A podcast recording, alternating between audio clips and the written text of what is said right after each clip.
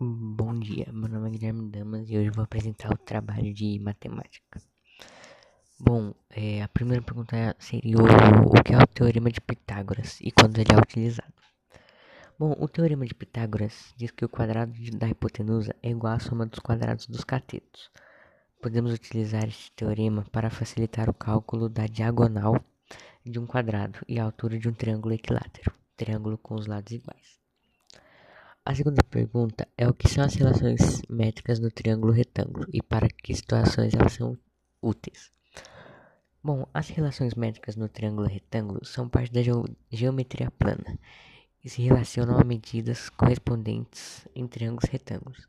Dessa forma, a expressão encontra medidas não conhecidas de um triângulo. Assim, conseguimos encontrar catetos, a hipotenusa a partir das semelhanças entre as figuras.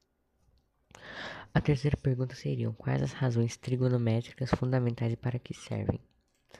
Bom, as razões ou relações trigonométricas estão relacionadas com os ângulos de um triângulo retângulo. As principais são o seno, o cosseno e a tangente. As relações trigonométricas são resultado da divisão entre as medidas de dois lados de um triângulo retângulo e por isso são chamadas de razões. A última pergunta é qual, quais, os quais os ângulos notáveis e o que eles apresentam esse nome e por que eles apresentam esse nome. Bom, os ângulos de 30, 45 e 60 são chamados notáveis por causa da frequência com que surgem em, em problemas e da grande importância para a trigonometria. Eles recebem o nome de ângulos notáveis. Esses valores correspondem a 30, 45 e 60.